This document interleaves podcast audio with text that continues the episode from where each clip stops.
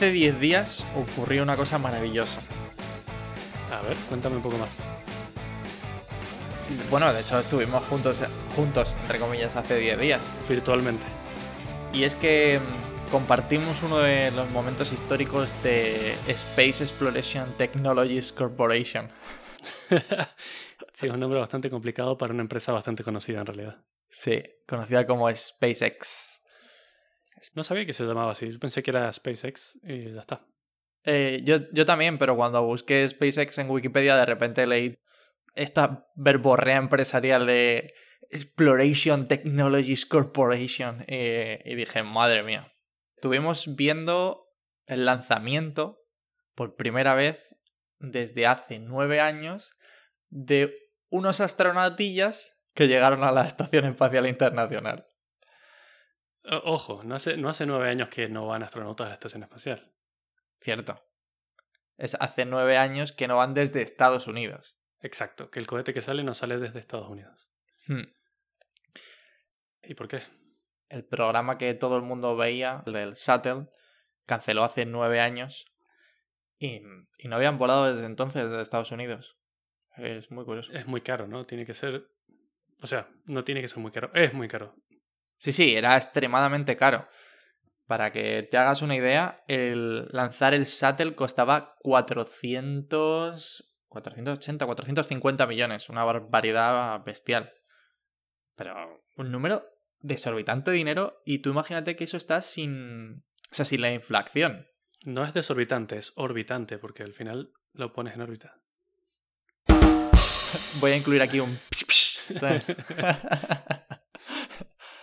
y bueno, aunque en realidad estuvimos juntos, hubo un parón entre medias, porque el viaje duró como unas 27 horas en total. O sea, es decir, entre la, parte de tierra, el despegue y luego el atraque de, de, la cápsula, duró eso, como unas 27 horas en total. Que no está mal, ¿eh? Te tengo que decir. No está mal, teniendo en cuenta que, no sé, si te vas desde, desde aquí de España hasta Nueva Zelanda, no sé cuánto puedes demorar, 20 horas en avión. Y eso si vas directo, dices. Claro. pues seguramente. Bueno, tú no has ido. ¿Tú cuándo fuiste a. Mm, ah, no fue Indonesia, ¿no? Fue. ¿O fue Indonesia? No, fue Filipinas. Lo que pasa es que hubo una. Una escala y no me acuerdo exactamente cuántas horas fueron. Fueron como 18 horas, pero de las cuales como 7 fueron una escala en Dubai. Ah, o sea que tardaste 18 en total. Sí. Ah, vale. Bueno, no está mal, oye. No está tan mal, no, no está tan mal. A ver, un día entero perdido en, transportarte, lo cual es tremendo, pero visto lo visto no está mal. Bueno, y aún así me parece mucho más sencillo tu viaje en avión que el hecho de, de subir un cohete con, con, una nave que tiene que atracar con otra en el espacio. Que mm, una de las cosas que leía ayer mientras preparaba el podcast es, bueno, pues tú un, avión pues aterriza en una pista y, tiene bastante libertad, ¿no? Al final es, eh, la pista son dos dimensiones, es decir, hacia derecha, izquierda y, hacia adelante y hacia atrás. Es cierto que el avión viene de tres dimensiones, pero es que el problema del espacio no es, no es que solamente existan tres dimensiones. Sino que las rotaciones también están. Exacto, existen seis dimensiones. Si no me equivoco, fuiste tú el que explicó lo de los grados de libertad. Sí, grados de libertad, exactamente que proporcionaba Oculus, ¿no? Claro, una, unas gafas de realidad virtual, hay algunas, las que son muy baratas solo te dan 3 grados de libertad, que es arriba, abajo, adelante, atrás, izquierda, derecha, pero las buenas te dan 6 grados de libertad, que es, son ángulos, básicamente, girar la cabeza en una dirección o girarla en otra. O sea, no son líneas rectas, sino que además son ángulos, que es básicamente libertad total como una cápsula flotando en el medio del espacio sin gravedad, básicamente. Entonces, súper complicado. Es como llevar un avión, pero, pero tres veces más difícil, porque no solamente tienes que llegar al sitio en concreto, sino que tienes que llegar al sitio en una rotación en concreto. Claro. Y todo esto a 400 kilómetros de la superficie de la Tierra. Y llegar a una velocidad exacta a un punto exacto del espacio. A una velocidad exacta. o sea, como y, la, y la, encima la velocidad que la tengo por aquí es 7000, unos 7600 eh, metros por segundo, ¿sabes? Qué bien. Es que es una locura. Es decir, a nivel de ingeniería, tú imagínate todo lo que conlleva subir a esta gente hasta un punto en concreto, en una rotación en concreto, eh, no sé. Sí, una cosa que se está moviendo además, tienes que calcular exactamente cuándo la vas a pillar. De hecho, el viaje fue bastante largo porque para poder acomodarse a la velocidad de la estación espacial, la cápsula Dragon tuvo que dar un par de vueltas de como de para alcanzarla. De sincronización, sí. Sí. Como detalle que también lo mencioné en, en otro podcast, en el de por qué es tan difícil moverse en el espacio, eh, la cápsula Dragon fue mucho más alto que la Estación Espacial Internacional. Ah, se pasa y luego baja un poco. En este caso se pasó y luego bajó de altura un poco, porque de esa manera era, era más sencillo. Yo creo que es más barato, como hay microgravedad, es más barato bajar que subir. Supongo que será por eso. Porque el gasto de combustible es mayor por el delta. Claro, con barato me refiero a, gasto de combustible. O sea, será como la microgravedad te ayuda un poquito, será, no sé. A lo mejor me estoy inventando todo como siempre, pero puede pasar. no sé, está. Eso, fueron hasta 430 kilómetros y, luego bajaron ese poquito para sincronizar con la, con la estación. Y la última cosa, por lo que es soberanamente difícil, es que aparte de alcanzar todas estas velocidades realmente absurdas, es que encima luego tienes que hacerlo muy, muy, muy despacio. Mm, si no me equivoco, cuando llegan a mm, el waypoint 1, creo que es, que es el, como el más lejano de todos. Claro, tienen como tres o cuatro puntos de referencia. Justo, sí, como es a 14 kilómetros de la estación espacial, a, a un kilómetro y a 220 metros, que es como el más cercano. Cuando van ya a 220 metros, o sea, cuando queda, pues eso, o sea, un cuarto de kilómetro, que es bastante, la nave se tiene que mover a 0,2 metros por segundo. Es justo, lo tenía en la cabeza, no sé por qué, son 20 centímetros por segundo. Exacto. Uno con respecto a la otra, claro, porque las dos están orbitando a 7600 metros por segundo. Pero digamos que una está a 7600,02 eh, y la otra está a 7600. Exactamente. Es velocidad relativa. Sí, cuando Adri dice que lo hemos estado discutiendo y que lo hemos estado viendo juntos, básicamente se refiere a que hemos estado en el canal de Telegram de, de Bucle Infinito, en el que además se unieron varios amigos también. Estuvimos como seis personas, así es que estuvo muy bien. Eh, he estado atento a Twitter porque publicamos cuando vamos a estar ahí por algún evento especial como este y nos podéis acompañar y estar con nosotros viendo las, las tonterías que hablamos. Sí, estuvo muy bien. Y la, la, verdad que la gente preguntaba cosas y bueno, oye, mira, podíamos ayudar de vez en cuando ahí. Sí, siempre está, está muy bien porque las dudas que, que surgen son genuinas, está, es divertido. Entonces a mí me, me gustaría explicaros por qué ha sido tan especial, pese a todo lo que os he dicho, o sea, todos estos mecanismos ya los han conseguido otra gente y, por eso suben constantemente astronautas a la Estación Espacial Internacional. Exactamente, no, es nada nuevo, ¿no? ¿Desde qué año está la Estación Espacial? ¿Te lo sabes? Eh, no, creo que es 2001. 2000 y pocos, ¿no? Sí, no sé si es 2001 o, 2002, pero... Desde esa época se sube la gente así, o sea, no es nuevo, esto tiene 20 años. Sí, o sea que, bueno, o sea, pues, pues lo han conseguido. Pero lo importante es que lo haya conseguido una empresa privada. Ahí está el tema, ahí está el tema. No solo eso, sino que, claro, primero porque una empresa privada era la única manera de Estados Unidos de, volver a lograrlo porque los fondos que tenía la NASA, o, los, que tiene, mejor dicho, no, no alcanzan, evidentemente, para hacer todo esto.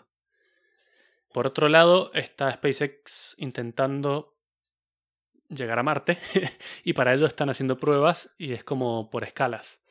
Y una muy buena primera escala es tener una cápsula que llegue a la estación espacial. Pues os voy a contar un poco de, de dónde nace esta empresa, que eso es un poco loco, la verdad. Y es que nuestro amado líder, por allá en 1995, si no sabes por qué, a quién me refiero con nuestro amado líder, obviamente es Elon Musk. ¿Quién va a ser? Obviamente.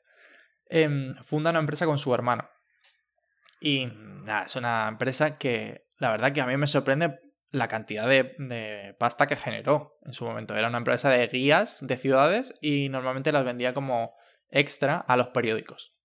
Lo típico que te regalaban antes en el periódico, yo no sé que Matías no habrá comprado tres veces el periódico en papel. pero la vendió por 307 millones de dólares, que no está nada ¿Qué mal. vendía?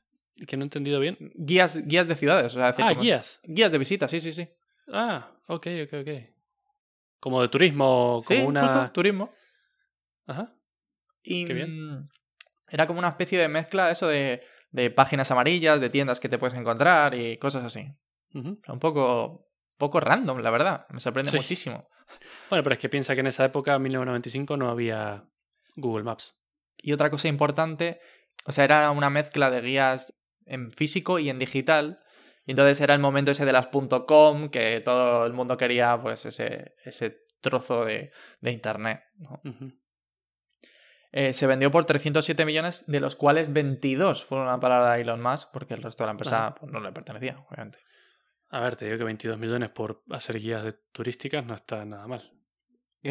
Pienso exactamente lo mismo. O sea, me parece muchísimo dinero para hacer guías de, de- de turismo. De papel. Y con ese dinero, con 10 millones de esos, funda X.com. O sea, es decir, una empresa que era una especie de mezcla rara que ya se intuye por dónde va a ir, que es financiero y, y te da un email también a la vez, ¿vale? Era, era, no sé, como, yo me imagino como una especie de startup nueva de estas fintech, pero, pero de la época. Poco después, creo que es un año, un año después, esta empresa la compra, la, ah, se, se fusiona, perdón, se fusiona con Confinity porque querían utilizar todos los sistemas que tenía esta X.com para un servicio de transferencia de dinero que tenían ellos que se llamaba PayPal. Que esto ya sí seguro que te suena. Aquí ya, aquí ya va por buen camino. Obviamente cambian el nombre de la empresa, o sea, Confinity ya no se pasa a ser Confinity, sino que se pasan a ser PayPal.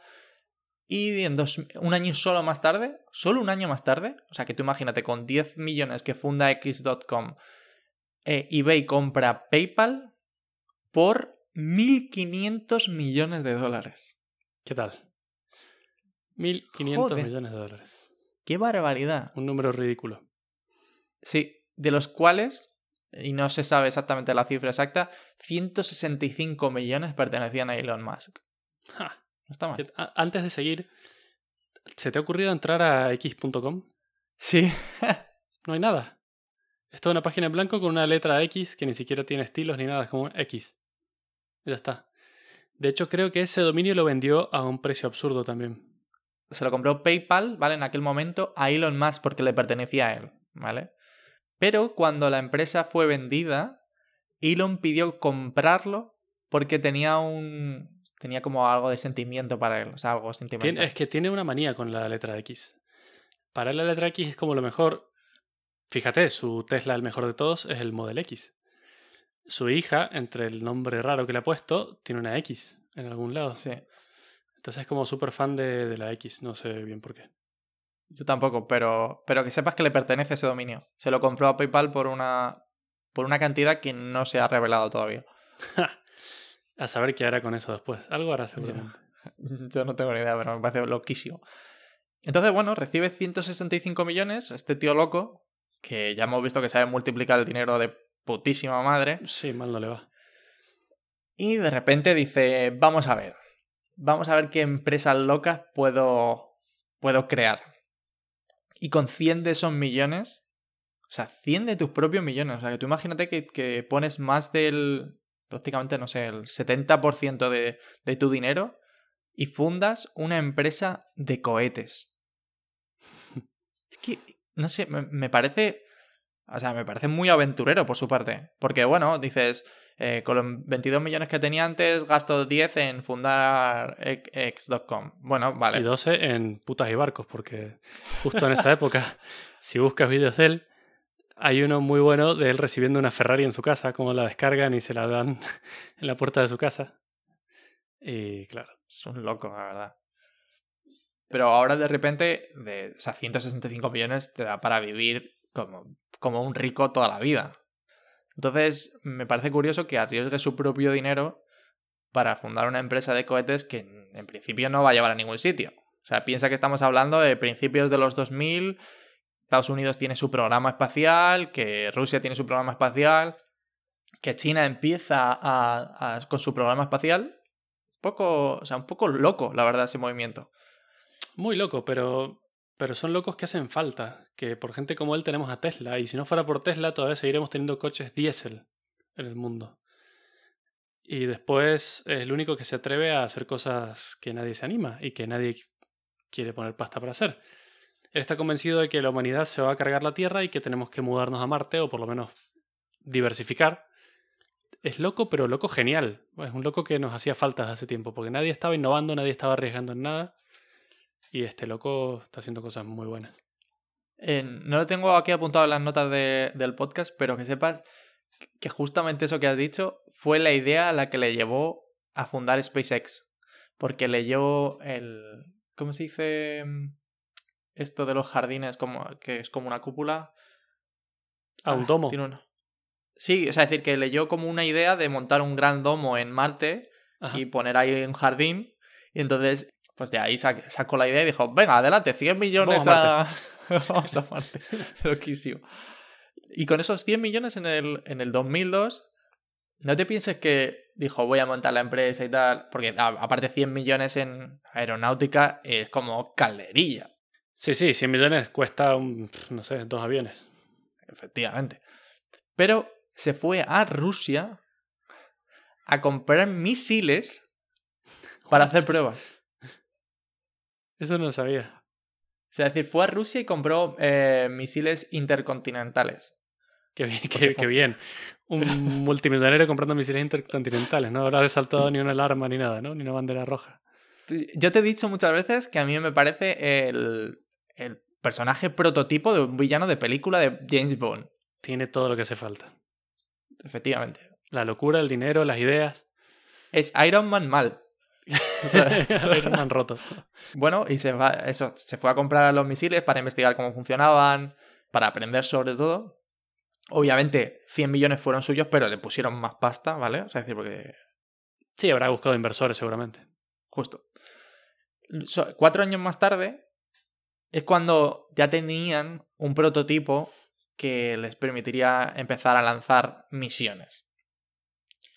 Yo creo que Mato lo, lo dijo en el podcast de la Estación Espacial Internacional, que es extremadamente difícil lanzar desde la Tierra y que se lanza prácticamente desde zonas del Ecuador porque la atmósfera está mucho más cerca de la Tierra por la velocidad y también porque existe ya una velocidad, una velocidad base porque la Tierra está girando. Exacto. Bueno, pues se fueron a una isla en mitad del Pacífico durante tres años, que se llama la isla de Omelec. Omelet. Y estuvieron... Omelec, como si fuese tortilla, pero terminado mal. Sí, sí, sí. Eso, se fueron tres años allí todo el equipo, ¿vale? Los tres primeros intentos fallidos como el que más, ¿vale? O sea, es decir, explosiones según empieza el cohete. El tercero, si no me equivoco, cuando se va a separar la segunda etapa, eh, perdón, la primera etapa de la segunda, explota. O sea, todo, todo mal. Y el cuarto fue un fracaso todavía mayor. Y se estaban a punto de quedar sin pasta cuando de repente la NASA les mete les mete dinero, en plan, pues, como para promocionar proyectos de empresas privadas que, quieran seguir con, con, el viaje espacial. Y lanzan una cosa más. Y por fin, en el quinto intento, el 13 de julio de 2009, consiguen que el primer cohete de combustible líquido llegue, ponga en órbita un satélite.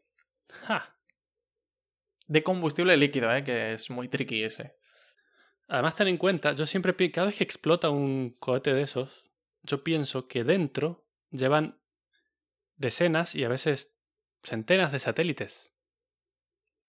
Piensa en eso. Son años y años y años de trabajo de diferentes universidades, de diferentes empresas, de diferentes personas para montar un satélite que te ha costado la vida y el dinero que no tenías y boom, explota antes de ir a ninguna parte. sí, es un poco es un poco putada, la verdad. Es para encerrarse a llorar en la ducha. Claro, tú imagínate en esos tres años en una isla que. O sea, que a mí me. No sé si has visto Dragon Ball. Creo que no. no. no te gusta. Bueno, pues hay una isla de Dragon Ball que es como súper pequeña, que tiene una casa y no tiene nada más. Bueno, pues si buscáis la isla de Omelec es parecido, ¿vale? O sea, es una isla que tendrá, no sé, 400 metros cuadrados, poco más. No es una micronación, ¿no? Eh, no. Y mm, bueno, y desde aquel momento, la verdad que eh, SpaceX ha tenido una trayectoria genial. En, en 2010, en diciembre, se convierte en la primera empresa privada en lanzar en órbita y recuperar la nave. Eh, esto aquí quiero hacer un paréntesis porque es muy importante, muy, muy, muy importante. Hasta ahora, los cohetes van por etapas. Cualquiera que haya visto un lanzamiento de cohetes lo reconocerá, pero es como la primera etapa es el cohete largo del todo, luego se separa porque es como un tanque de combustible que ya está vacío porque te lo gastaste todo, lo sueltas y sigues con la segunda etapa. Esa segunda etapa, bueno, puede tener varias etapas. ¿Qué pasa? Que esas etapas que se van descartando terminan o quemándose al entrar en la atmósfera de nuevo y, se tira como basura, o sea, no llega casi nada. Creo que era el 97% del material que se quema y el resto cae al agua. Y el resto queda como basura espacial dando vueltas por ahí, que algún día nos vamos a tener que hacer cargo de eso, que es un problema que se viene y lo hemos generado nosotros solitos. Pero ¿qué pasa? Que estás quemando o, descartando, literalmente descartando cosas que son carísimas. Entonces lo que ha hecho SpaceX es recuperar esas, etapas. Todo lo que se puede recuperar lo trae de vuelta y de hecho estelarmente, porque lo aparca, aparca un cohete de 30 metros. Es, no sé, pornográfico verlo aterrizar. Sí, la verdad que sí. Pero bueno, que sepas que esto es en diciembre de 2010 fue la nave. Es decir, la última etapa fue lo que recuperaron como empresa privada. Ah, vale. Tardaron, creo que lo tengo por aquí, tardaron cinco años más en recuperar eh, la primera etapa. El, cohete. Además, ten en cuenta que cuando los lanzan, generalmente lo que más escasea es el combustible, lo que más necesitas. Y para esto en particular necesitas más todavía, porque necesitas combustible para subirlo, pero luego vuelves a necesitar combustible para aterrizarlo. Entonces tiene que estar todo muy, muy planeado milimétricamente. Sí, pero los tíos lo consiguen y da gusto verlo. Claro, entonces luego pueden reutilizar esos cohetes y esto implica que luego toda la exploración espacial o cualquier misión va a costar mucho menos. Porque si cada vez que fueras al trabajo eh, explotas tu coche y te compras un coche nuevo cada vez que vas a trabajar, es carísimo. Pero si usas el mismo coche para ir a trabajar todos los días, es mucho más barato. Pero es que con todo, tienes toda la razón. O sea, imagínate que vas en bici simplemente por. Porque cuesta una pasta. Dices, ¿cómo voy, a, ¿cómo voy a construir un coche o voy a comprarme un coche cada vez que voy a trabajar? No, bueno, hombre, pues quizás mejor una bici, pero es que una bici, incluso una bici es cara todos los días. Cada día es como... Eh. Claro. Algún detalle más, en 2012 llegaron a la Estación Espacial Internacional, subieron material, en 2013 la NASA les cedió el icónico Pad 39A del Kennedy Space Center, que es de donde se lanzaban los astronautas a la Luna. De ahí salía los, el Discovery, ¿no? Eh, de ahí salido el Discovery, de ahí salido el Saturn V, de ahí salido todos los grandes. Claro, de hecho el, viaje a la Luna salió de ahí, ¿o no? Justo. Y, ya por fin en 2016, que de hecho este tenían puesto yo una nota por aquí, que yo creo que este lo vimos juntos en la oficina, tú y yo, es, fue la primera vez que recuperaron una primera etapa en el océano. Después de tres o cuatro intentos que se pegaron una leche que, que alucina. Claro, porque como si todo esto fuera poco, aterriza sobre un barco que se está moviendo en el océano. No, no entra en la cabeza cómo lo logran, es, realmente impresionante. A mí esto me pone un poco triste porque esto, si bien se hace, se difunde, la gente no, no sabe de las dificultades que tiene esto y de las cosas que hay detrás y que es realmente increíble.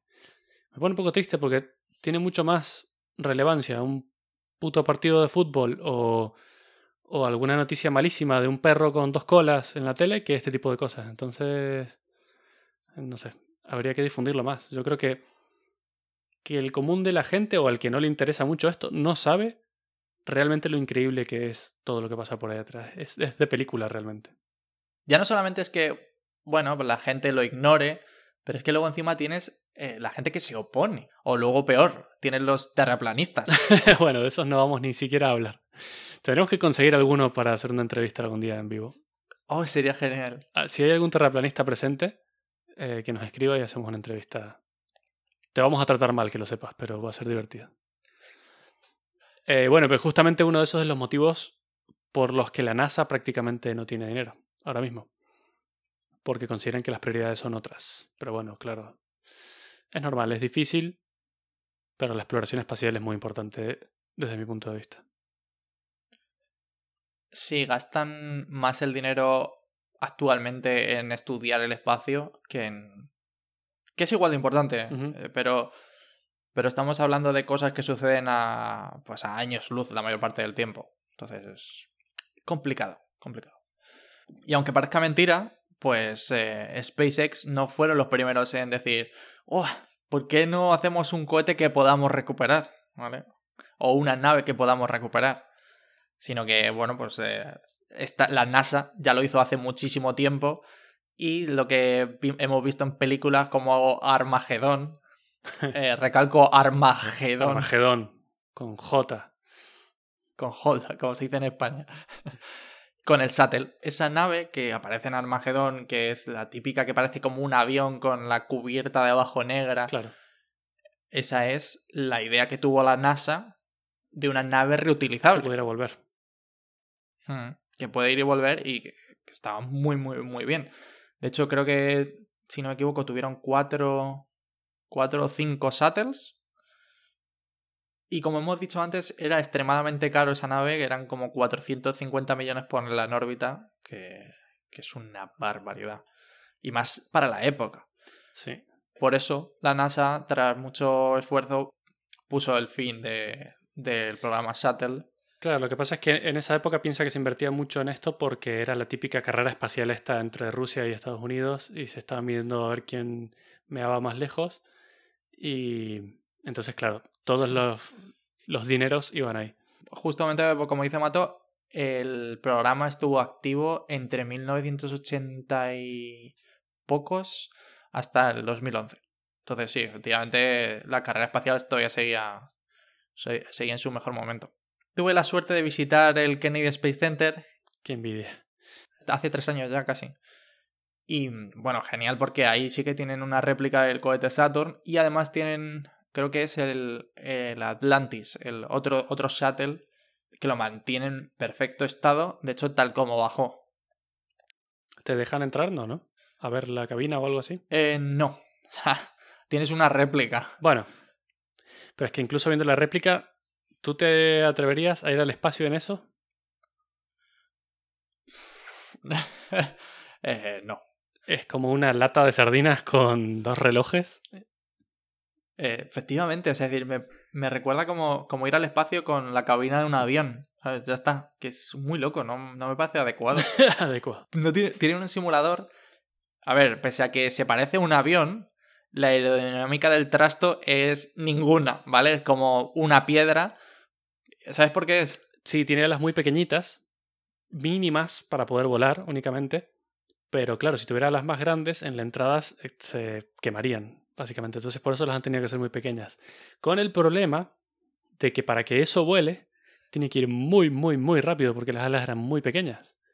Y entonces el aterrizaje tenía que ser en pistas de aterrizaje muy largas y era bastante riesgoso por la velocidad que llevaba. Justo. Ha- Hay un simulador allí que te permite intentar aterrizarlo. Pero es que yo lo intenté dos veces y ya después de que la gente me mirase mal, dije, bueno, Vale, voy aquí porque...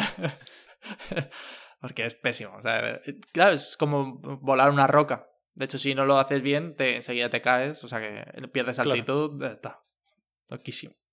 Actualmente no hay nada, nada, nada, nada, nada de ese palo dentro de Estados Unidos.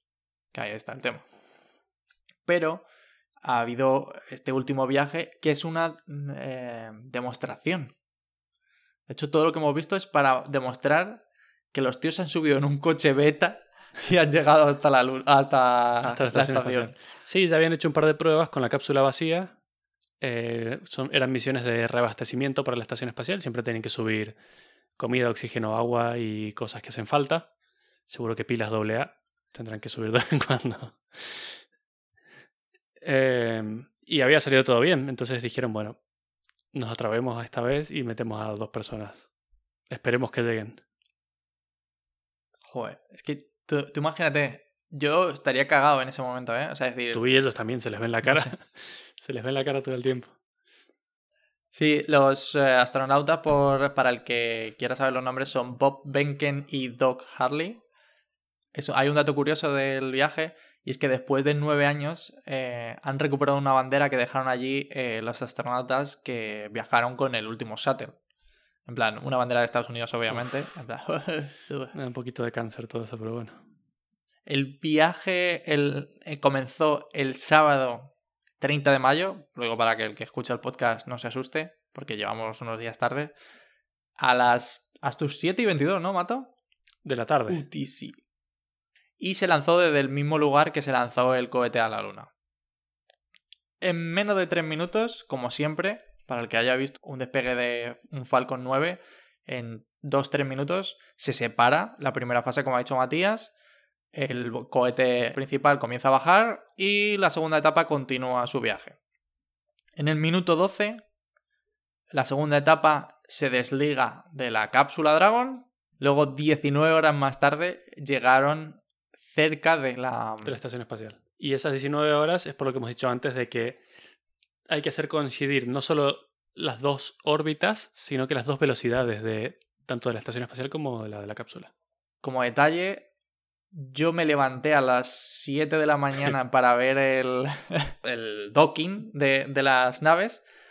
Y no fue hasta 5 horas más tarde, o sea que me dio tiempo a levantarme tranquilamente, cuando salieron de la, de, la cápsula Dragon. Porque hay una serie de mecanismos que tienen que pasar, de, certifican que no hay ningún tipo de pérdidas. Hay que tener en cuenta que es, son dos naves, literalmente, que están presurizadas para que los humanos puedan respirar, que están flotando en el espacio y que se tienen que juntar de una forma u otra, una con otra, y lograr un vacío perfecto y luego equilibrar las presiones de un lado y del otro. Y recién ahí abrieron alguna puerta para que la gente pueda pasar de un lado al otro. Esto lleva lo que para mí fue incluso tal vez más de lo que hacía falta. Cabe destacar también que todo este viaje fue autónomo y que los astronautas no hicieron literalmente nada. O sea, ¿qué pasa? Que como era la primera vez que volaban con humanos dentro, hicieron algunas pruebas de control manual de la Dragon, pero solo para ver que funcionaba correctamente.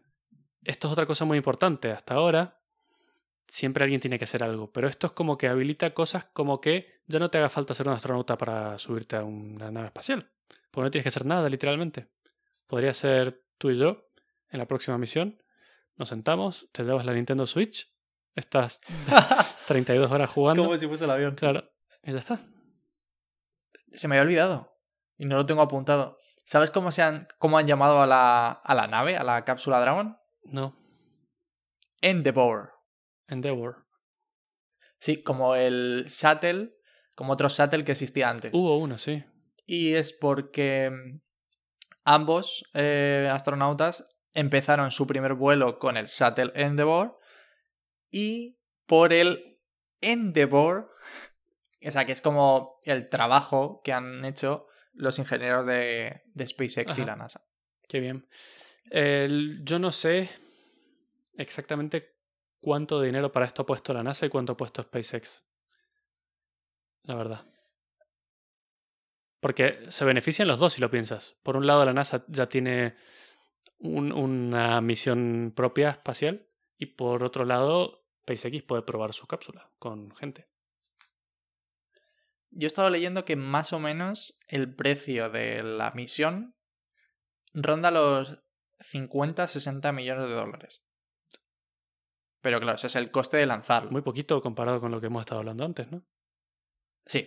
Bueno, entonces, Mato, tú que te sabes la respuesta, ¿cómo narices han estado llegando los astronautas a la Estación Espacial Internacional? Eh, Bueno, hemos dicho antes que desde el año 2000 aproximadamente ya están subiendo gente ahí arriba. Y claro, hasta ahora los únicos que tenían un programa espacial completamente funcional y capaz de subir a gente ahí arriba eran los rusos. Ellos tienen una cápsula que está probadísima, es un diseño de los años 60, que todavía es el mismísimo, hasta que verás si está probado o no con un diseño muy ruso, cosas que me encanta porque los rusos tienen un estilo muy loco. Y que, si no me equivoco, puede subir un máximo de tres personas adentro de una cápsula. Y siempre despegadas de Rusia. Incluso toda la gente que vaya arriba, al menos los estadounidenses y los rusos, salen desde ahí. ¿Y qué pasa? Que, que es muy loco que astronautas estadounidenses tengan que irse a Rusia, su peor enemigo históricamente del mundo, para poder subir a la estación espacial. Incluso, no sé si te acuerdas en el, conflicto, en, ah, el conflicto que hubo con Ucrania hace poco. El de Crimea. Sí, hace pocos años, ¿no? Uno o dos. En ese momento, Estados Unidos, como siempre, quiso salir a poner el pecho ahí. Aquí venimos a rescatar al mundo. Y Rusia le dijo, como te metas, te cerramos la puerta y ningún astronauta vuelve a subir a la estación espacial. Te jodes, porque el cohete es mío. Te vas a ir andando. claro, a ver cómo, cómo lo logras. Entonces yo creo que a partir de ahí, esto es como que ha despertado una especie de alarma en Estados Unidos y han dicho, vale, tenemos que ponernos las pilas y, y alguien tiene que hacer algo para que seamos independientes en ese sentido. Pero sí, básicamente es la cápsula Soyuz la que sube. De hecho, es muy bonita.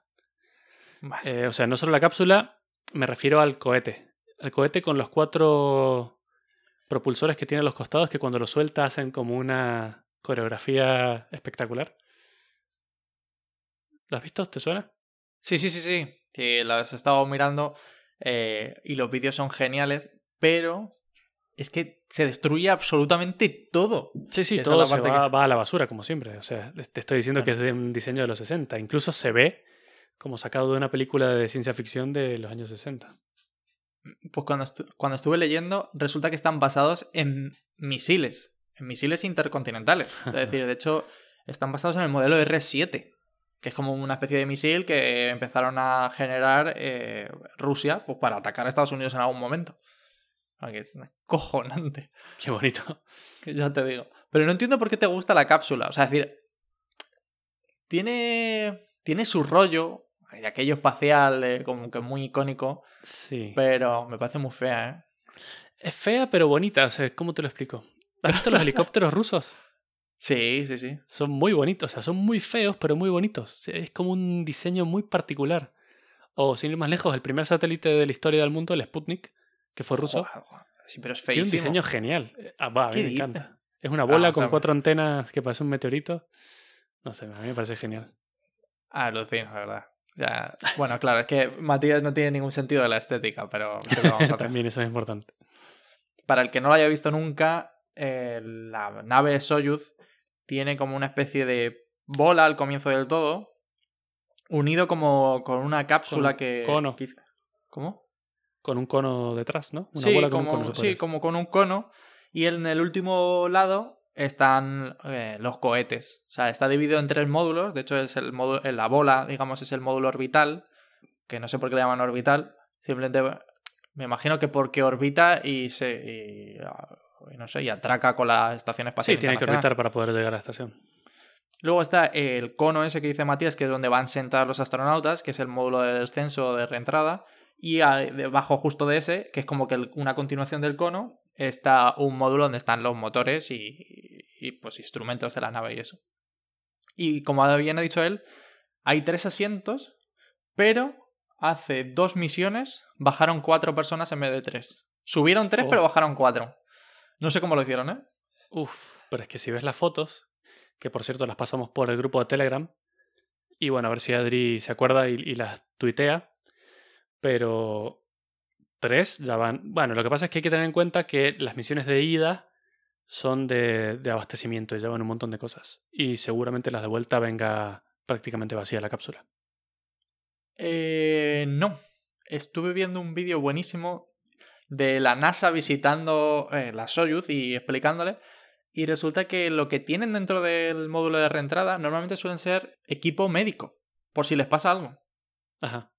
Entonces, no, no, te creas que va muy vacío. De hecho, cuando el astronauta que lo explicaba decía que una vez en tierra, muchas veces les tenían que quitar las, eh, las mierdas de encima para poder sacarlos de la nave. Para poder salir, claro. Sí, sí, porque les, como que se les habían tapado el material que llevaban.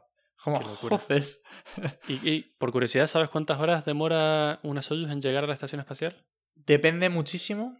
No, Depende muchísimo, pero eh, prácticamente todos los últimos viajes que he visto son entre 4 y 6 horas. Eh, ¿Y por qué, por qué tan rápido? No tengo ni idea. Yo creo que porque tienen una mejor combinación. en plan, eh, ¿sabes? De llegada a la estación. Sí. De metro, ¿sabes? El metro llega mejor hasta A la lo estación. mejor tiene mucho que ver el tema de que, por ejemplo, el lanzamiento de, de la Dragon de, de la semana pasada, tuvieron que retrasarlo por temas climáticos. A lo mejor si lo hubieran lanzado ese, el día correcto, la alineación habría sido mejor y demorado menos. Y tenía que dar menos vueltas. No sé. Puede ser. Pero, Pero ya te digo que van entre eso, entre 4 o 6 horas, que he visto los dos últimos, hasta si han pasado hace dos misiones, hubo una movida tremenda y se pasaron cuatro días en la nave. ¿Y tienen cosas suficientes como para sobrevivir ahí cuatro días? Hombre, tienen toda la comida que va para adentro. Ya. Y tienen baño. Resulta que cuando, cuando fueron a, a- a atracar, el- la nave falló por algún motivo y entonces se impulsó hacia atrás y necesitaron... Claro, tú piensas que cuando te impulsas en sentido contrario tienes que frenar la fuerza. Como hemos dicho, la nave tiene que ir a una velocidad exacta para no poner en peligro a la Estación Espacial Internacional porque un golpe en el espacio em, es que te hace polvo. Y tuvieron que volver a atracar dos días más tarde. ¡Ja! O sea, ¡Qué imagínate. locura! Has dicho antes que tiene baño. Sí. Tiene el baño en el módulo orbital. O sea, donde está. Ah, ¿te eh, puedes subir y, y entras al baño? Sí. Tienen acceso desde el módulo de reentrada al módulo orbital. Que luego el baño es, es baño entre comillísimas, porque si vieras, o sea, animo a todo el mundo a que vaya a ver cómo es un baño en la Estación Espacial Internacional. Ten a ver, vamos a vamos a, a pensar un tema. Todo lo que hacemos en el baño se lo debemos a la gravedad. Que, que todo eso sea algo limpio es gracias a la gravedad, pero ahí no hay gravedad. Entonces todo lo que hagas queda flotando. Entonces tienen que haber unos, unos sistemas muy locos para, para solucionar ese pequeñísimo inconveniente. De hecho, creo que lo mencionaste tú en el episodio 39, que va a ser 39 o 30 y... No sé, lo tengo por aquí apuntado, que es el de la estación. Pero es todavía peor, porque el de la Soyuz, aunque funciona igual, es simplemente el tubo, ¿vale? O sea, es un tubo que te pones en la cola o en el culo, dependiendo de esto. ¿En la cola o en la colita? Joder. Eh, pero qué locura. Además, además, no sé, imagínate, yo me imagino cosas como el olor, por ejemplo. Esa es una movida. Hay tres personas en, una- en un lugar del tamaño de un... no sé. Y no se puede abrir la ventanilla, por supuesto. Claro. Eso, eso es muy importante. Lo que ha dicho Mato, el tamaño es absurdo. Van sentados en 2,24 metros, uno al lado del otro. O sea, imaginaos el sofá de vuestra casa, uno al lado del otro, con un traje espacial. Es decir, que, Claro. el traje espacial que llevan encima es bastante voluminoso. Y encima tienes un panel que, de botones que aquello parece, como, no sé, o sea, como jugar al Simon Dice, pero en, en versión pro, ¿sabes? Con una sola vida. Me resultó curioso porque de ese vídeo el astronauta decía que los botones son tan pequeños y el traje del dedo es tan gordo que utilizan un palo para dar a los botones. sí, lo he visto, lo he visto. Es, es tan absurdo. Podrían hacer los botones más grandes también. Pero bueno, tal vez no entrarían. Claro, lo que te iba a decir, digo, madre mía. Bueno, cuando llega a la Estación Espacial Internacional, eh, es curioso porque es como, por mencionar lo que hemos dicho de que falló, es como un embudo que tiene la Estación Espacial Internacional y la, la nave tiene como una especie de gancho como si fuese el de los coches que mete dentro de ese embudo y una vez el gancho está sujeto, es como que el gancho tira de la nave para acercar las dos naves y presurizar el, esa zona intermedia que tienen. Ya sé cómo, cómo atracan en el espacio. Claro, cómo se acoplan. Hmm. Qué bueno. Ya ves. Pero claro, luego llega, llega SpaceX y dice, vamos a ver, ¿qué mierda estáis haciendo? Y, y pone, pues eso, una nave como las que podemos ver en las películas, en, prácticamente en funcionamiento. Es infinitamente más grande, en comparación, claro. Creo que tiene como casi 4 metros de diámetro, que es una barbaridad. sí, entran siete personas. Podrían entrar siete astronautas diferentes en la misma cápsula. Le pidieron a, a Do que hiciera un backflip dentro de la nave para que. para mostrar el. digamos, el espacio que existía. Él dijo que no hacía un backflip, que lo que hacía era un side flip, ¿vale? Ajá. Pero igualmente, o sea, es decir, hizo un side flip dentro del, de la nave para que, para que se pueda entender el espacio espacio. que existe. Incluso se pudieron quitar el, el traje. Eh, se ve porque la transmisión es en vivo dicen, bueno, vamos a cortar las cámaras para que los astronautas se puedan desvestir y ponerse más cómodos. Se quitaron el traje durante la mayor parte del trayecto y luego se lo volvieron a poner para, para el final, por las dudas. Sí, por si acaso va mal. Claro. O sea que realmente increíble. Sí, sí, sí. De altura no he conseguido el dato exacto, pero parecían que se podían poner de pie sin ningún tipo de problema y sobraba espacio. Porque además, si no recuerdo mal, cuando vimos el despegue, entraban con ellos dentro de la nave y les ayudaban a sentarse y atarse a la, a la nave. O sea que ya es un paso muy distinto. Porque se me olvidó comentar, pero en la Soyuz se entra por encima, por la misma escotilla por la que se conecta al módulo orbital y el módulo orbital al, a la nave, a la estación, se entra por una escotilla que, que tiene el espacio pues, para pasar una persona. Y de hecho no entra nadie a la nave que no sea eh, los astronautas. Que tienen que entrar como si fuese el asiento de un avión. Tienen que entrar primero el que va en una ventanilla, luego el que va en la otra y luego en el que en el medio. Claro, porque van encajados ahí. Sí, sí, van encajadísimos. Van tumbados, de hecho, desde el comienzo del viaje. Claro.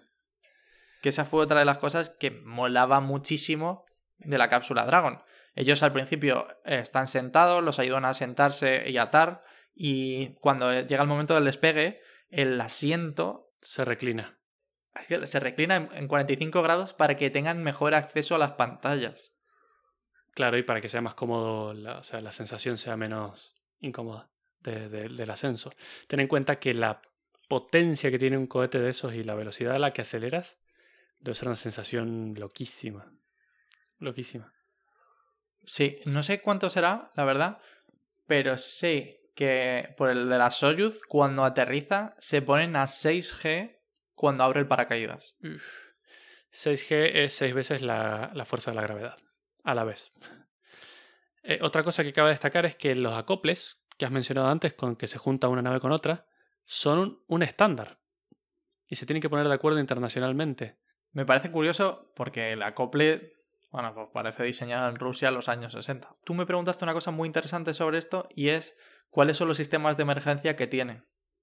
Sí. Lo sabes tú mejor, incluso. Bueno, en realidad yo sé sobre todo el de la, el de la Soyuz. Porque claro, como comentaste antes, en los shuttles hubo más de una mala experiencia en la que explotó muy temprano el, el cohete. Y claro, lo que explota es la parte donde está el combustible. Teóricamente, lo último que explota en todo ese momento es eh, donde está la gente. Entonces, a partir de no sé qué época, la verdad, han empezado a implementar sistemas de eyección parecidos, parecidos a los que tienen los aviones. Y cuando algo sale mal, la cápsula entera se, se sale disparada por unos cohetes que tiene de emergencia. Se abre un paracaídas y cae. Y debería salvar a todo el mundo, incluso cuando explota el cohete completo. Eh, y eso está guay porque, bueno, pude ver las pruebas de cuando lo hicieron para la cápsula Dragon. Y es muy loco. Son cohetes que disparan muy rápido, con mucha fuerza, porque imagínate que eso tiene que funcionar en cualquier etapa del lanzamiento. O sea, estando parados en la, en la base o ya volando. Y cuando están subiendo lo hacen a mucha velocidad y esto tiene que salir a más velocidad todavía para alejarse. Entonces es como... Es muy violento para la gente que va adentro porque es mucha, mucha fuerza que se aplica, pero les vas a salvar la vida al final. La Soyuz no sé exactamente qué tiene de, de recovery o de, o de emergencia. Pues esa es muy interesante porque, claro, si, si miramos la Dragon, la Dragon, eh, eh, la forma que tiene es como si fuese un cono bien diseñado, o sea, como, tal como la gente yo creo que se imagina una nave moderna, ¿vale? Pero la Soyuz, que tiene esta forma rara que hemos mencionado, con una bola y tal, cuando, cuando se lanza al espacio va dentro de, de un recubrimiento que tiene esa forma de cono, ¿vale? Para, para evitar todas esas superficies que, que no serían aerodinámicas. Y en el borde, en la punta del todo, tiene un cohete.